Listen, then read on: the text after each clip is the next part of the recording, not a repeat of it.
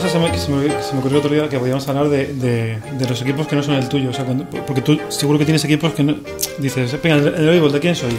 En el baloncesto, ¿de quién soy? O, en el- Ah, bueno. o de la liga alemana. Yo, te- de, de qué equipo de la liga alemana eres y por, y por qué eres de, de ese equipo de la liga Ah, alemana? mira, me gusta, me Pues gusta. yo de la liga alemana, Me gusta. del que no soy es del Hamburgo. Del Hamburgo no. No, porque estuve en Hamburgo y no me gustó nada esa ciudad. Bueno, Una pero ciudad muy sosa. Yo estuve en Hamburgo y, y me encantó, pero tampoco soy del Hamburgo. Es un equipo bastante asqueroso. sois del Oye, San Paulo. pero primero tenemos que felicitar a Juan Matrova por el aniversario de A la Contra, ese prodigioso y maravilloso Bueno, yo- medio online deportivo. Haciendo de, de Juan Matrueva nos tenemos que fe- felicitar todos, ¿no? Por- Correcto. por- Bueno, Correcto. eso será lo que escribís en ese medio de comunicación. Yo lo que te dije el otro día, creo que salir con un periódico digital de deportes, con el- la jungla que es eh, ahora mismo los medios de comunicación y con las cosas y la oferta que hay, creo que es un acto pues casi kamikaze. Pero bueno, ya ha pasado un año. ¿Qué diablos? ¿Qué diablos? ¿Pero qué diablos? podría salir mal? Todo. ¿Podría Todo. funcionar? Puede, ¿eh? Bueno, aquí estamos, Sí. claro. Tenemos medio paquete de cigarrillos, armas, que aún hace divertirnos, decían los Blue Brothers. Pues eso, México está ahí al lado. ¿Qué puede, qué puede salir mal? Nada.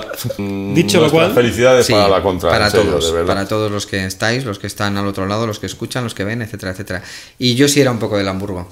Porque la camiseta de British Petroleum, ¿os acordáis cuando llevaban la publicidad de British Sí. Petroleum? Es la época de Kevin Keegan, eh, de Magath, juegan contra el Madrid en Copa de Europa, eh, lo eliminan, tristemente, que es cuando llegan a la final contra el Nottingham Forest, si no me equivoco. Eso debe ser- Mítico equipo, Nottingham Forest. Nottingham. Forest, sí. Y, Que se da y para yo, yo era un poco de del palabras. Hamburgo. Pero supongo que el Hamburgo y el San Pauli son un poco el Madrid, el Atleti de, San Pauli de la ciudad, para ¿no? mí es mucho mejor. Hombre, claro, San Poli tiene otra- otras cosas. Yo, yo es que me hice del, del Unión Berlín, del, del Unión de Berlín, que es, el, que es un Pero equipo- ese es el, el, el rival del. de- ¿Cómo se llama el equipo de Berlín? El, el Hertha. Hertha. El El Hertha Hertha, ¿Es el rival sí. o qué? Bueno, no sé exactamente. El Hertha fue, fue el equipo que se quedó dentro de, de la, de la parte occidental cuando, cuando Alemania se dividió en, en dos partes. Entonces tiene, una- tiene también un componente mítico porque, porque se le asociaba a la resistencia occidental y tal. Pero yo le cogí un poco, le cogí un poco de manía. Y, y estuve, tuve que eh, tuve que ir a pasé en Berlín como un mes por, ahí por, por temas de trabajo. Y, y mis compañeros eran, o sea, los compañeros que eran del Hertha, bueno, casi todos no les gustaba el fútbol, lo, cual me sorprendió, pero los que les gustaba, había algunos del Hertha que me recordaban con todos los respetos al Real Madrid. Es como que les daba de todo igual, ¿no? Que si ganaban bien, pero si, pero si perdían tal. Y como muy poco, muy poco futboleros. Yo estaba buscando a alguien con el que compartir un poco la, la afición. Y de repente entré un día en el despacho de uno de los que estaban ahí de los delineantes y tenía todo, todo, todo absolutamente lleno de, de cosas de, de la Unión de, de Berlín. Entonces yo ni, ni lo conocía, no sabía ni lo que era ese equipo. Entonces me estuve contando que era de la parte este de, de la ciudad, que se había quedado en, pero que tenía una componente así como muy, como muy futbolera, muy obrera, muy, muy reivindicativa, muy, muy, muy de fútbol. Entonces le- le- eh, me vio tan interesado que el tipo me invitó, lo cual es una cosa también de... Y me invitó y me, y me llevó allá a ver un partido y, y efectivamente es como una especie como de, como de, de Rayo Vallecano, así también, como que va todo- van todos los días y es un equipo que, que está en segunda todavía y no sé si alguna vez ha estado en primera, pero si ha estado en primera es- está ahí. Y me, me, me gustó. Y- Luego, lo- luego lo he hablado con algunos eh, gente así que está que conoce el fútbol alemán y me dicen que sí que es un, es un equipo peculiar. y de otras ligas y otros deportes, como esa famosa sección de la radio para dedicarle cinco minutos a lo que no era fútbol. eh, de, de qué equipo sois, por ejemplo? De baloncesto. Bueno, en nuestro caso es obvio, somos del Estudiantes, evidentemente, no puede ser de otra Y- manera, y- y pero de la casi NBA? por obligación. ¿Y de la NBA? La NBA no es un deporte. Ciertamente. Daimiel. No nos vas a cometer. No, de la NBA es que no lo sigo directamente. Es que hace mucho tiempo que perdí el interés por el baloncesto, pero por, porque creo que viendo los dos últimos minutos del último cuarto está todo. No, no digas eso, no digas a mí eso. es que no me, no me gusta, no, No es que no me gusta, eso. es que me aburre soberanamente. Es un problema mío. Si yo no digo que el baloncesto no sea un deporte apasionante y eso de los tiros a canasta, wow, ¿sabes? Pero, pero no, no, en serio, no, no consigo conectarme. Cuando era muy joven sí que, pero estamos hablando de tiempos de San Epifanio, prácticamente. Igual ya no era tan joven. Y a partir de ahí me desenganché y ya no me he vuelto a enganchar nunca más. La verdad es que no, no lo sigo, en serio. No, no sé. Sé que hay un tipo ahora maravilloso que estuvo jugando en el Madrid. Luca Doncic, que creo que ya está en la NBA y que ha un montón de gente que, que como nuestro amigo Daimiel y un montón de gente que es súper especialista en la NBA, pero yo la verdad es que no, no, no te sabría decir. Eh, creo, supongo que los Lakers serán como el Madrid y que por, por- Bueno, no exactamente. porque Yo- es el equipo así de los famosos, de las, no sé, no, Es que- no- no hay comparación, ¿no? ¿Los Lakers o Boston? ¿Cuál es el Madrid? No, yo soy de los Boston, o sea que no sé. Ah, bien. Son los Lakers, Boston entonces. es el Atlético, Son claramente. Yo a muerte con mi hermano, No, es que es diferente, porque la, la NBA tiene una cosa, los deportes americanos en general tienen una cosa buena y es que eh, defienden, defienden la competición más que, más que los equipos. Entonces Mm. hacen que, que los ciclos de, de equipos así muy hegemónicos no duren, dem- no duren demasiado. Hace- tienen, tienen mecanismos para compensarlo. Entonces te puede durar tres o cuatro años un, equipo así que lo gana todo, pero en algún momento eso cae y, lo, recupera todo. Y eso, está muy bien. Eso es una cosa que he hecho mucho de menos, ya no solo en el fútbol, sino en el deporte europeo, porque para mí el baloncesto mm, eu- europeo o el español.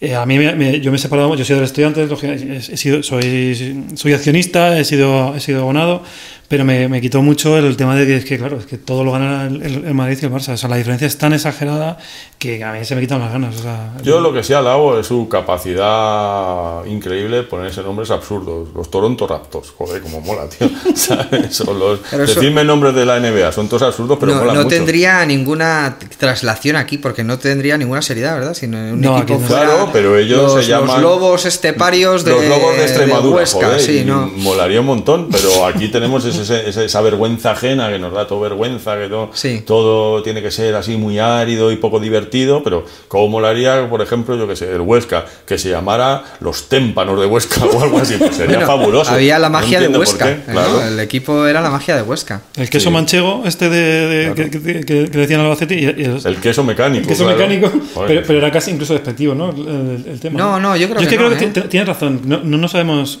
O sea, te- tenemos fama de que somos muy, muy graciosos, pero no nos reímos de- siempre de los demás. No nos sabemos reír de, Claro, de porque, nosotros. porque el, el rollo está en, en- en la gracia en la calle, tomándose una caña, diciendo, mira, este tal, pero no sabemos reírnos de nosotros mismos. Y, No. y, y, joder, el deporte es una cosa que, vamos, la competición de alto nivel para mí es una cosa para pasarlo bien, de echarse una risa sobre todo. Entonces, que, que mayor risa que tu equipo tenga un nombre chulo, eh, que poder sentirte orgulloso, aunque solamente sea riéndote de él. Pero no, aquí todo es demasiado real, no por el real, perdón, pero todo es muy pomposo. Real Sociedad. ¿Sabes? Real Madrid, eh, Real Betis Balompié. Bueno, está muy bien, pero todo denota ese esfuerzo por, por crear una institución que perdure en el tiempo y que sea seria. Pues el fútbol es la cosa menos seria del mundo, por Dios. Vamos, no sé qué pensáis vosotros. O sea, di- dime nombres que se te ocurran. ¿De qué? De- para, para equipos españoles, para ciudades españolas, ¿sabes? Eh, No lo sé, tengo muy poca, así a bote pronto tengo muy poca imaginación para eso, pero, pero, pero hombre, lo de vikingos e indios está, está, Sí. está bien tirado. O sea, que ese sobrenombre se llevara con orgullo dentro del, de- del club no estaría nada mal. ¿sabes? Era el ¿Por qué Real no? Madrid chulapos y Eso cosas es así, ¿no? cosa Tendría así. que ser. No sé, ¿ves? Es que no sale. No, es que, no sale, es que no con sale. el mundo anglosajón es mucho más los, sencillo chu- todo. los chulapos de Madrid. Ya, Los tú, ya, tú ya has puesto el. Real porque, por si acaso, pero los chulapos. Yo, Pero que eh, queda ridículo, sí. Sería Sí, sí, ridículo, quedaría ridículo, no podría ser en España. Pero estoy contigo en que hay que desdramatizar el fútbol. O sea, Total. cuando olvidamos que esto es un teatro, y es un teatro, y lleno de fingimiento, entonces la cosa degenera, ¿verdad? Y, habría que hacer más el reírte de tu propio equipo. Aquí no te puedes reír de tu propio equipo, si no te caen palos hasta de... vam, directamente te señalan como si fueras del otro equipo. No, no, claro. No, no puedes reírte y habría que desdramatizar. Sí, pero eso yo creo que va un poco ligado a, a la sociedad en general es que- y, a- y- y probablemente a los españoles. Es, es verdad que, que- que yo, yo sí, Sí, sí, me tenemos da- un gran sentido del ridículo y no somos capaces de reírnos de nosotros mismos. Tenemos un sentido ridículo. De hecho, también. uno de los problemas. Bueno, esto, esto ya, ya es que se me ha ido la pinza, pero yo creo que uno de los problemas que tenemos con el inglés es ese. ¿sabes? Estoy de acuerdo. Que, Que nos da mucha vergüenza hablarlo. en pero es que yo he estado, yo he estado en sitios donde, donde alguien que no sabe inglés ve a otro que sabe hablar inglés, o, lo intenta, o que es capaz de comunicarse, y se descojona de, de- de- de cómo lo hace. Y dices, pero si tú eres incapaz de... de- y- pero da igual, o sea, el Sí. hecho de... Y eso es una cosa que, es, si lo piensas, es, resulta patético, pero, es, pero lo tenemos tan, tan asimilado que como que nos, que nos da igual. Oye, pero volviendo al tema que estábamos hablando, ¿de qué otros equipos sois? De otros deportes, por ejemplo, de ciclismo. O de- o de otras habíamos, ligas. a- habíamos estado Ah, hablando yo, antes. yo era del Reynolds y ahí me quedé, ¿sabes? del Sí. Reynolds, que luego fue Banesto y ahí me quedé. Era, primero estaba el CAS, que era el Real Madrid del ciclismo, donde estaban todas las estrellas, estaba José Manuel Fuente, eh, bueno... eh, Y el Fagor. eh, luego el Fagor es posterior. Es posterior Bueno, hay, hay un... Miento. No, el Real Madrid era el hay, hay un. Fagor anterior, hay un Fagor anterior en el que corre un ciclista que tenía fama de ser muy guapo, que se llamaba Pérez Francés. Si no me equivoco. Francés. Estaba el Ferris también, que era la ropa interior. Pero eso estamos hablando del siglo XX, ¿no? El Super Y luego hay un, el Super Ser, y luego hay un Fagor posterior donde corre Muñoz. ¿Te acuerdas? Que era Mm. un tío muy peludo. Sí. Sí. eh, Y después pero ya. eh, eh, vienen os digo una cosa que a mí me ha pasado, yo que soy muy aficionado al ciclismo, todas las marcas esas de mis equipos o de equipos que tenían las chapas o que he seguido luego y tal, para mí son reverenciadas. Vamos, a mí mi colchón es eh, dormilón, eh, papel aluminio Reynolds, eh, huesitos, eh, todo es. O sea, Por para supuesto. mí soy, soy de ellos a muerte. Bicicletas Orbea. Ni, Sí, sí, sí. ni marketing Kelme. digital, ni, Ni castaña, leches, ni, ni leches. Facebook, ni Instagram. No, Pero con yo- un buen claro. equipo ciclista. Se, hace, se hace un cliente para siempre. claro yo discrepo de que el Reynolds fuese el Real Madrid. El Real Madrid era- fue la 11, o sea, cla- claramente. No, yo te decía el CAS, el Real Madrid. El CAS no- Hombre, el no- Reynolds, hay un momento en el que están todos los ciclistas buenos de la época. estaban Yo tenía un póster en la habitación en el que estaban eh, Indurain muy jovencito, Perico Delgado, Chozas, Arroyo, Y la gran promesa- Gastón, Goros- Gorospe. La Guía, Ese, Gorospe, Gorospe, la gran promesa. Yo- nosotros teníamos, esto va a sonar, bueno, no lo voy a decir, porque me van a acusar de machista, así que me voy a callar. Si Sí ya, si sí, sabemos que lo eres, sí, da igual. Teníamos una amiga que, que decíamos, verás, verás cuando crezca, verás cuando crezca, esta, esta va a ser guapísima. La llamamos Gorospe porque, porque nunca, nunca terminó la muchacha. Después sí, después sí, después la verdad es que además era una tía inteligentísima y, y, y súper muy amiga, muy simpática. Pero no llegó a no llegó a, deslumbrar como, como tantas veces Gorospe prometió en su carrera que al final se quedó en agua Pero porque a Gorospe lo aniquila Bernard Hinault en una vuelta a España. Eh, siendo líder Gorospe, eh, se sube el puerto de Serranillos y parecía, todo el mundo estaba muy entusiasmado. Además era un ciclista moderno de estéticamente, De- era un tío concepto, guapo sí, sí. y tal, era, Y era un algo... poco el primero que aunaba todas Sí, exacto. las Iba bien en todos los sitios y los tal. sitios, sí. Y e Hinault atacó en Serranillos, solo le siguieron Belda y Lejarreta y aquello fue un ataque descomunal. eh, Gorospe perdió una minutada y jamás volvió a ser ya Lo favorito para nada. Esto nos da pie también a hablar de otro tema que habíamos hablado en los cinco minutos que tenemos antes para preparar el, el podcast este, o, o lo que sea. Que lo, que lo preparamos. que lo es- preparamos en 5 o 10 minutos, hablando de las malas decisiones. Sí. Por ejemplo, creo que una mala decisión de ya era Banesto cuando Indurain se va y fichan como estrella a Olano. Ya era. Yo Era creo que sí. yo Yo creo, que era Vanesto. Olano es este muchacho que se ponía la gorra así como muy calada. No, uf, no, te sabría Olano decir. era un No, sí, clon Olano- Olano fue el que vino- físicamente el que vino después de Indurain. Sí, era, era muy parecido a Indurain en cuanto que era un tío alto que también se desenvolvía bien en la montaña, Pero que era etcétera. un y- pan sin sal el pobrecito mío, la verdad. Pero porque, claro, si vienes después de Indurain, ya. Que, que Indurain, en esos términos, era un gran pan sin sal también. Indurain no. no pero nos gustaba Joder, porque era nuestro Indurain. que lo ganaba todo, claro. Sí, claro, pero, pero quiero decir, no tenía un carácter arrollador, no era Perico Delgado. Luego llega Olano, Olano tiene otro carácter eh, similar. Y no gana y, bueno, gana el campeonato del mundo, se lo gana Indurain en Colombia, empezamos a odiar un poco a Olano porque todos queríamos que lo hubiera ganado Indurain, entonces ya empezó con mal pie, ¿verdad? Ya... Sí, Ya sobre todo todo le fue porque torcido. el, el problema no es que el resto de la gente creyera que tenía que sustituir a una figura como Indurain, sino que creo que él pensaba que estaba capacitado para hacerlo y no. Y eso yo creo que es el principal problema. Él- que el él tipo él decidió que O- él y su o equipo. la gente, bueno, no. Mala decisión. Sí. Yo, yo creo que ¿Y, la y gente... ¿Y qué traes malas fíjate, decisiones? Porque yo no estaba preparando eso. Yo- No, haber llegado a tu hora, macho. ¿sabes? Es que es muy bonito llegar aquí como la estrella del rock que eres, ¿sabes? A ver, tío.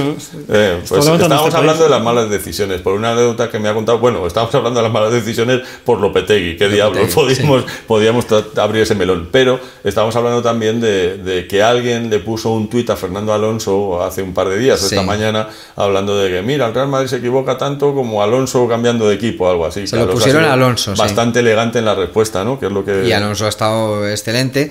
Ha dicho, no sé a qué te refieres, qué tipo de decisiones, y luego se ha contestado él mismo y ha hablado de su trayectoria en una época que ha estado dominada por Mercedes. Él le ha dicho, bueno, yo he estado en Ferrari, he corrido eh, las 500 millas de Indianápolis, he ganado 24 horas de Le Mans, etcétera, etcétera, como diciendo, esta- y ha tenido el buen gusto de no decir, y además he ganado eh, 85 millones de euros. Eso no lo, no lo ha puesto. Pero, Y... volviendo a lo de la decisión de Lopetegui, ¿de quién es la mala decisión? Porque es que yo sobre eso tengo, tengo, tengo ciertas dudas. ¿Del, del Real Madrid o de Lopetegui? De Lopetegui. de Es que Lopetegui. Esto, eh, te- te- Lopetegui. tengo un artículo que no, que, no, que no escribiré nunca, pero, pero ha- habría que escribir uno siguiendo la trayectoria de Lopetegui, porque es fascinante. Es, es una película, es, es una, es una película. Es- o sea, es un tío que lo, lo trae el Madrid en el 85 eh, para jugar en el Castilla. Llega, sube al Real Madrid y no juega un solo partido en, dos años. Juega un solo partido en dos años, que es contra la Leti además, que lo, se lesiona no sé quién, sale en el Calderón, que empatan a tres, y con un solo partido El Madrid lo echa y va- se va al Logroñés. En el, está tres años, que es lo mejor que hace en, en toda su vida. Tres años del, del. Ahí juega de titular, muy bien, tal. Que llega incluso, le llegan incluso a convocar a la selección. Una cosa que dice, un el portero del Sí. a la selección es súper raro. Es que todo en, en la trayectoria de Lopetegui es súper raro. Lo, lo- lo llevan al, Logroñés. Que, o sea, lo, eh, lo llevan a la selección. Un partido, Clemente, que es, es amistoso contra, contra Croacia, se lesiona a Zubizarreta, sale, debuta y pierde 0-2. O sea, es el único partido que jugó Lo- Lopetegui como esto, eh, 0-2. Eh, pero eh, com- como ese año lo hace bien, lo ficha el Barça. Dices, joder, un tío que lo echa el Madrid jugando solo partido, va al y lo ficha el Barça. Esto, es todo fascinante. El Barça llega como, como, como portero titular de forma eh, un poco también rara. Eh, porque, porque estaba Busquets de, de, de, de, reserva de Zubizarreta entonces y no se fiaban mucho de él y, y fichan a Lopetegui. Debuta en la Supercopa de no sé qué año y le meten un, un gol que está en, en YouTube, una cantada ter- terrorífica. Tres o cuatro partidos más y, y va al banquillo. Y sale, al final Busquets acaba siendo titular. Creo que está tres años y juega ocho partidos, eh, eh, siete ocho partidos en, en- en tres años. Sale de ahí y va al Rayo. Al Rayo que está en, eh, en segunda división. Juega de titular, sube a primera y está tres años más con el Rayo y no juega nunca, no vuelve a jugar nunca más de titular. Es el, es el suplente de, de- y ahí acaba su carrera deportiva. O sea, tú, o sea, tú- fíjate, o sea, que tú, yo, tú lo ves y parece como un jugador que ha sido, que, que lo ha sido todo. Yo- ha jugado en el Madrid, ha jugado en el Barça. Después de esta explicación lo tengo bien claro. Son dos. Son dos. Dos Lopeteguis exactamente iguales, como el gran Lafayette, un gran mago, del cual hicieron una, una película, El Prodigio, el, el Pres- Prestige se llama. Sí, sí, El Prestigio, sí. el Prestige, sí. Que pues efectivamente el gran Lafayette eran dos. Por eso se podía hacer esos eh, teletransportaciones tan rápidas desde que desaparecía en su caja, que aparecía al otro lado de... Eran dos hermanos gemelos. Pues Lopetegui es eso. Uno, el que, el que juega hasta que le fichan y después mandan al malo para cobrar el finiquito. Si no, no se entiende, tío. Pero es Es, es- es pero es que una gran... Es es una curioso, gran- ¿eh? Pero es que la trayectoria de entrenador es, simi- es, es casi igual. O sea, la trayectoria de entrenador. Hombre, no, pero como entrenador ha ganado un campeonato de Europa sub-21. y, y ya está. Pero además, Bueno, y ha hecho una clasificación hermano. impecable para el mundial. Pero, pero la, El bueno. El pero la bueno. cosa es cómo, cómo llega hasta ahí. O sea, es un, es un tipo que entra. O sea, eh, a- cuando, cuando acaba de jugador, le ofrecen ser entrenador del Rayo Vallecano. Lo primero que dice. O sea, ¿pero por qué? ¿Sabes? Bueno, le ofrecen ser entrenador del Rayo Vallecano. Estaba en segunda. Creo que no llegan a la, a la jornada 6, lo echan. Y ese año el Rayo baja a segunda B. O sea, es, es que es acojonante, ¿sabes? El tío Y- lo deja y, de Iker Jiménez. lo deja y se hace eh, locutor de radio. O sea, locutor de televisión, que es cuando le, le pega el oído ese y tal, que también dice, ¿por qué, por qué sabe locutor? ¿Sabes? Estoy, estoy Si tú lo miras desde mi teoría, que hay dos, lo entiendes perfectamente. Va a negociar siempre el listo y después trabaja Claro, el o sea, otro. Porque ¿qué? es, es, es- Lopetegui es una, es una operación para cobrar finiquito. O sea, está claro, tío. Ten en cuenta que en tres meses se ha levantado 18 kilos. Llámale tonto, todo Lopetegui ahora. Alguien- Pero yo tonto, hacía- si todo lo contrario. O sea, Alguien hacía un chiste un poco macabro como el- ha cumplido el sueño de todo español, cobrar dos finiquitos pero en tiene que, cuatro meses. Hombre, tiene, que tener algo que. Tiene, te, te lo lo digo completamente en serio. Tiene que tener algo que, que engancha a la gente o que, o que convenza a la gente. diciendo. Pero os- mi, mi pregunta, ¿creéis que Lopetegui es un hombre con suerte o sin suerte? Después de todo esto que está contando muy buena pregunta, porque yo no, no lo tengo claro. Yo creo, Vamos que, a ver. Yo, creo, yo creo que con suerte. Yo creo que también, Con ¿no? suerte. Porque Hombre, sí. Vamos a ver, sin ninguna capacidad demostrada para realizar tu trabajo, ahora estás en tu casa con 18 millones de euros y te da igual lo que a mí poneme a parir a mí dame 18 millones de euros y di que soy un inútil. o sea, ¿dónde tengo que firmar, por favor? O sea, mira, entra- a mí me pones ahora mismo a entrenar al Real Madrid, hombre, sería la ilusión de mi vida para, para llevarlo al abismo de la tercera Pero- división. Tú eres, como Pero hermano, bueno, tú eres como mi hermano, que mi hermano se compra, la- se compra todos los años el, el FIFA, este, el 2008, entonces lo lo, lo hace, le quita el papelito, lo mete y lo primero que hace es que se pide el Madrid para bajar la segunda división. claro, porque- porque y a partir de hermano- ahí ya empieza a jugar. ¿no? Su hermano es uno de Inoy, ¿sabes? No, pero, pero indudablemente, si tú tienes la suerte de poder engañar a todo el mundo durante un corto periodo de tiempo, creyendo que tienes cualidades que encima te pagan por ello, joder, macho, eres un puto genio, de verdad. O sea, este tío ahora mismo tiene un finiquito, el pacto al que haya llegado. Un millón ya me parece mucho. 18 millones de euros lo habrán tenido que soltar. No, yo creo que son tres. presidente. Creo que le pagan a una temporada. Ah, yo- ¿Te pagan una temporada nada más? Bueno, pues ya Sí. está Yo no- yo no creo está que no esté- ¿eh? No ¿Dónde vas mal. con 3 millones de euros? No. Pero yo no creo que no esté cualificado para 3 millones de euros, pues 3 millones de euros pasaría. Yo no volvería a hacer este podcast nunca más. ¿Qué quieres que te diga? O sea, mandaría a un suplente o a, o a mi doble como Lopetegui, pero yo creo que creo que dema- demasiada suerte ha tenido. O sea, es inexplicable que Lopetegui sea el entrenador del Madrid o que Pato Sosa haya jugado en el Atlético de Madrid, pero son cosas, son hechos que están ahí, son incontrovertibles. A, a mí me da un El poco de pena, están- eh, con todo y, y con esto que estamos hablando, me da un poco de pena la historia de ese hombre que va a debutar en un mundial con la ilusión que debe hacer. La clasificación se la había ganado, España había hecho una clasificación estupenda. Te quedas sin mundial, te vas a tu sueño del Madrid, tu sueño del Madrid dura 10 jornadas y adiós. Pero tú crees. Y adiós. Pero o sea, eso- emocionalmente eso debe ser duro, pero independientemente pero- de que tengas pero suerte o tú no. de verdad piensas. O sea, si es así, creo que es un pobre diablo. Porque creer que él puede entrenar a un monstruo como el Real Madrid y no admitir que eh, claramente. Vamos, mi hija de 10 años lo vio. Le viene grande el primer día. O sea, todo el mundo sabía que no es ser ventajista, es que se veía venir. Bueno, que le Florent- veía- Florentino no. Bueno, Florentino no, fue quinto plato, también es verdad. O sea, fue el, el que pasaba por allí, decidió fichar a este en un ataque de inconsciencia o, que- o- o de última oportunidad. Pero todo el mundo, incluso su familia, su padre, se lo voy a decir, López, que te estás equivocando, te viene grande esto, macho. No, López. Quédate aquí. López, como le llamen a él en, en- En casa. En casa. Tío, y si es así, sí que es un pobre diablo, porque él sentirse capacitado para entrenar un equipo como el Madrid, con esos monstruos que te comen por los pies, lo peor que puede hacer es, ser amigo de Sergio Ramos. Evidentemente, su, ma- su mayor aliado ha sido su peor enemigo, porque ha hecho lo que le ha dado la. Vamos, decir los periodistas, lo que leo en los medios de comunicación, que no siempre son fiables. Yo creo, sinceramente, que si el tipo ha aprovechado la oportunidad porque era ese tren que no podía dejar pasar, perfecto. Pero si él crea, creía de verdad que iba a poder lidiar con ese toro, es un pobre Pero diablo, una- tiene que estar muy triste. Es una historia muy humana, de todas maneras, que la, la hemos visto muchas veces en el cine. O sea, o sea, el tipo que, que está con su pareja de toda la vida, enamoradísimo, que le va fenomenal, y aparece una deslumbrante rubia que le incita a pasar Sí, un fin de semana sí. loco de tal, y después del fin de semana le dice, muchacho, ¿tú, tú qué Claro, te has creído? Lo que pasa es que tú lo has dicho, en el cine, en la vida real eso no ocurre. Bueno, todo por Bueno, en la vida real eso no ocurre. todo, por, todo por ti. ¿Tienes algo que contarme?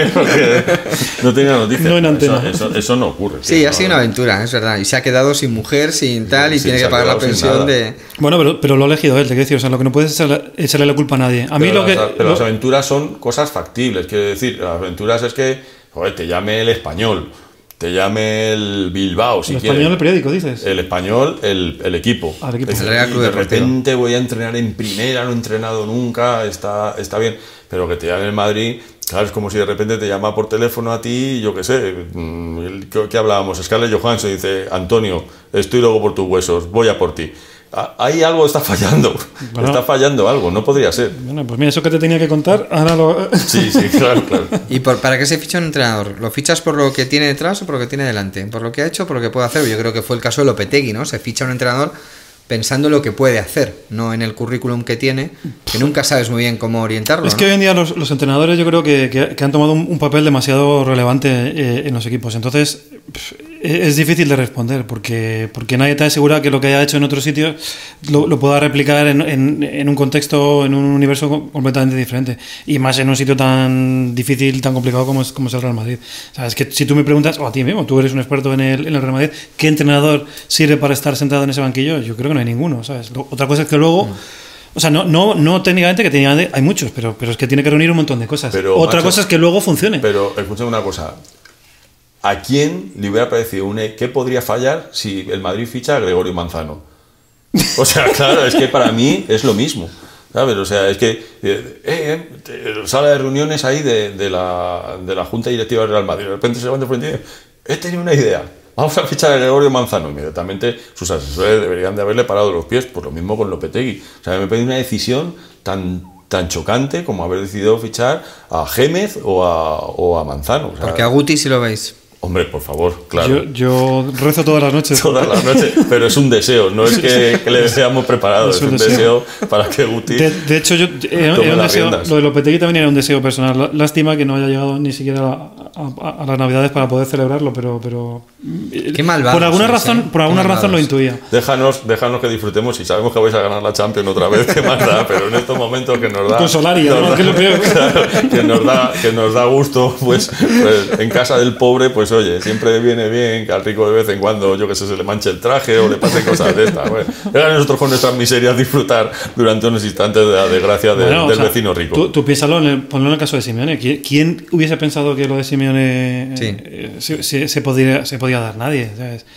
era- era- de hecho, también fue una cosa así improvisada de un día para otro, porque se acababa el tiempo, nos acababan de echar, teníamos que jugar Pero, contra. pero, pero tenía otro perfil, no era disparatado que Simeone pudiera entrenar al Atlético de Madrid. No era disparatado, pero le, ofrecían seis meses. O sea, te quiero decir, o sea, pero- tampoco lo veía pero muy claro. disparatado fue contratar a Carlos Ferrando. Acuérdate de aquel entrenador que, Y a Manzano por segundo- o a Manzano hablando- por segunda hablando vez. de- Claro, por todas favor. formas, todo, todo es una pura casualidad. ¿eh? Por no decir otra cosa. Al final, las cosas funcionan porque de repente hay una conjunción cósmica muchas veces. y aquello cosa- ¿Por qué estoy yo en para adelante. por qué estoy- Conjunción cósmica. Ahora ya no sabríamos ni encontrar el, el origen Pues sí, del- yo te lo voy a sí, decir, yo te lo voy a yo. Tú. Pero, pero bueno, bueno, soy yo e Iñaco. Pero, Porque no encontrabas sí. a nadie. ¿eh? No, no, no, no seas. Es así. Y no me, y si no, y no me conocías. Fue una Porque una- venías con una recomendación Venga, que era. es y- súper, pero vamos. recomendado. ¿Cuánta- Claro, cuánta- era de no cuántas más el tenías? currículum, de no re- ¿Cuántas más tenías Ya sobre te la mesa? leído, Gratis bueno, ninguna. bueno, bueno, qué, qué bueno. mentiroso. Que estábamos hablando de entrenadores absurdos que han tenido el, eh, equipos o nuestros equipos. Yo te digo, te recuerdo a Carlos, Carlos Ferrando, aquello eh, era gloria bendita de los imitadores y hubiera, si se hubiera hecho famoso. porque- Carlos ¿cómo? Fernando, que, es- que se despidió con una cita de Quevedo. Que le dijo. Sí, porque estaba estaba enfadado porque Antique estaba de, de- locutor en no sé qué radio y, empezó- le estaba dando cera. Y un día le dijo así: No tiene, no tiene ni, la, ni la alineación después de. Y, entonces en una rueda de prensa se lo, echaron en cara y, y Fernando dijo. La envidia, así con acento valenciano, dice, la envidia, como es, va, va delgada y amarilla porque muerde y no come. Ahí está. Es que me encanta cómo imita a Carlos Ferrando. Ya, por eso, ya por eso Bueno, bueno, soy muy de. Carlos Ferrando. Sí, yo. Yo, yo en ese momento Después muchos enteros. en- cuando bajamos a segunda, tuvimos a uno que era un señor súper triste, muy buena persona, Zambrano era, ¿te acuerdas? Uno con Zambrano, bigote. Madre mía, pobre hombre, es que Eso llevaba, fue- llevaba la melancolía a su paso, irradiaba una ola de melancolía a su alrededor que, que era imposible Eso fue una genialidad de. Gil que dijo, dice, no, es que como estamos jugando en segunda me han dicho que aquí se juega, se juega de forma Otra diferente, cosa, claro, entonces claro. tenemos que tener un, un entrenador de segunda y llenar todo de jugadores de segunda. Sí, en, la sí, primera, en la tercera jornada estábamos los últimos de la segunda división. Bueno, el Madrid con López Caro y el que les hacía rezar un Padre Nuestro tampoco se López quedaba... Caro les hacía rezar un Padre Nuestro. Sí, sí, en aquel Real Madrid libertino, hubo- absolutamente hubo un libertino. jugador que no sabía ni cómo se llamaba el entrenador, ¿no? Dice, con nuestro entrenador, ¿cómo se llama? ¿No te acuerdas? No, en Madrid, no recuerdo quién era, que salió a la rueda de prensa y no tenía ni pajolera idea Fue de... una época dura ¿Y aquella. ¿Cómo se llamaba el del cuadrado Vanderlei? Vanderlei Luxemburgo. Oh, y aquello, Vanderlei ese hay que recuperarle. Pero Ese ese era, era un recuperarle. personaje, ¿eh? era un Pero un tipo personaje divertido maravilloso, ¿no? sí. un- era un tipo Vanderlei de... Luxemburgo es que tiene nombre como de entre luchador de wrestling y actor porno, ¿no? O, sea, O Van- ambas cosas. Puede, puede que hubiera sido las dos cosas, ¿eh? Dos Luxemburgo. sí. ¿Tenía bigote? Te- me- me- Eh, no, no, pues- no, no, pues le no, falta yo, el yo bigote. creo que Vaya, no. yo creo que no. Después el Barça también ha tenido su gente peculiar, ¿no? Creo recordar. El Barça siempre tiene gente peculiar. Digo, digo entrenando. Entrenando ha tenido también sus, sus entrenadores peculiares. Bueno, el Sí. más peculiar de todos que yo recuerdo, así de la última época, fue Bangal, evidentemente, Van Gaal, que fue un sí. tipo que ha dejado. A mí me gustaba Raikar, ¿verdad? Sí, sí, Rijkaard, pero Rijkaard era un entrenador de fútbol, era un buen Sí, entrenador sí, de fútbol. era un buen entrenador de fútbol. Pero Bangal nunca supe si era más personaje que entrenador Pues o al revés. el que podía haber sido entrenador del Barça fue Lillo.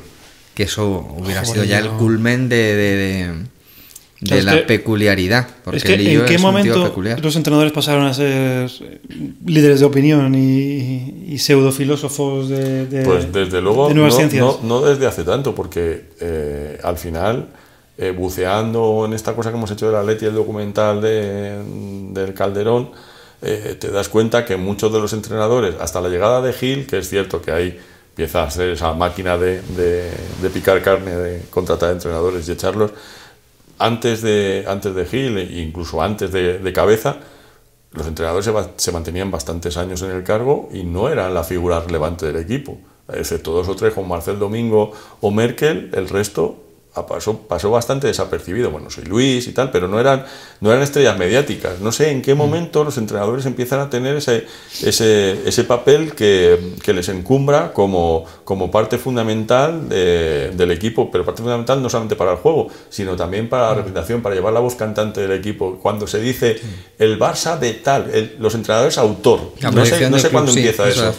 Es. Pues creo que vamos a tener que dejarlo para otro día. de Sí, maneras, puede ser un Pero buen comienzo para el próximo. Relacionándolo ¿Ya se ha con, acabado? con el cine de autor también. Que se acaba pronto. Cuando acaba te lo pronto. pasas bien, se acaba pronto. Hemos hablado mucho más de fútbol que otros días, ¿eh? Eh, Hay que corregirlo, ¿eh? hay que corregir Hay que esto, corregirlo inmediatamente. Sí, sí. He intentado derivarlo por el ciclismo y el baloncesto, pero no me habéis hecho ni Y caso. hablado bueno, hay que recordar que esto lo podéis encontrar, esto queda mal. eh, Este gran producto lo podéis encontrar en la plataforma Cuonda, en la página web de alacontra.es y además esto está siendo grabado, es decir, podéis vernos. yo recomiendo siempre mejor quedarse con la voz, Yo para que también. luego la decepción no sea muy También, profunda, pero hay gente con Yo curiosidad yo de, de todo lo saber. hubiera sabido, hubiera cuidado mi vestuario, pero he venido de casa hecho un Adán, como diría mi madre. Hoy juega- hoy juega Dan. Hoy juega Dan, efectivamente. Así que, que muchas gracias, que hasta la próxima, placer. que ya vamos nada, embalados. que Estupendo, ¿eh? A mí también.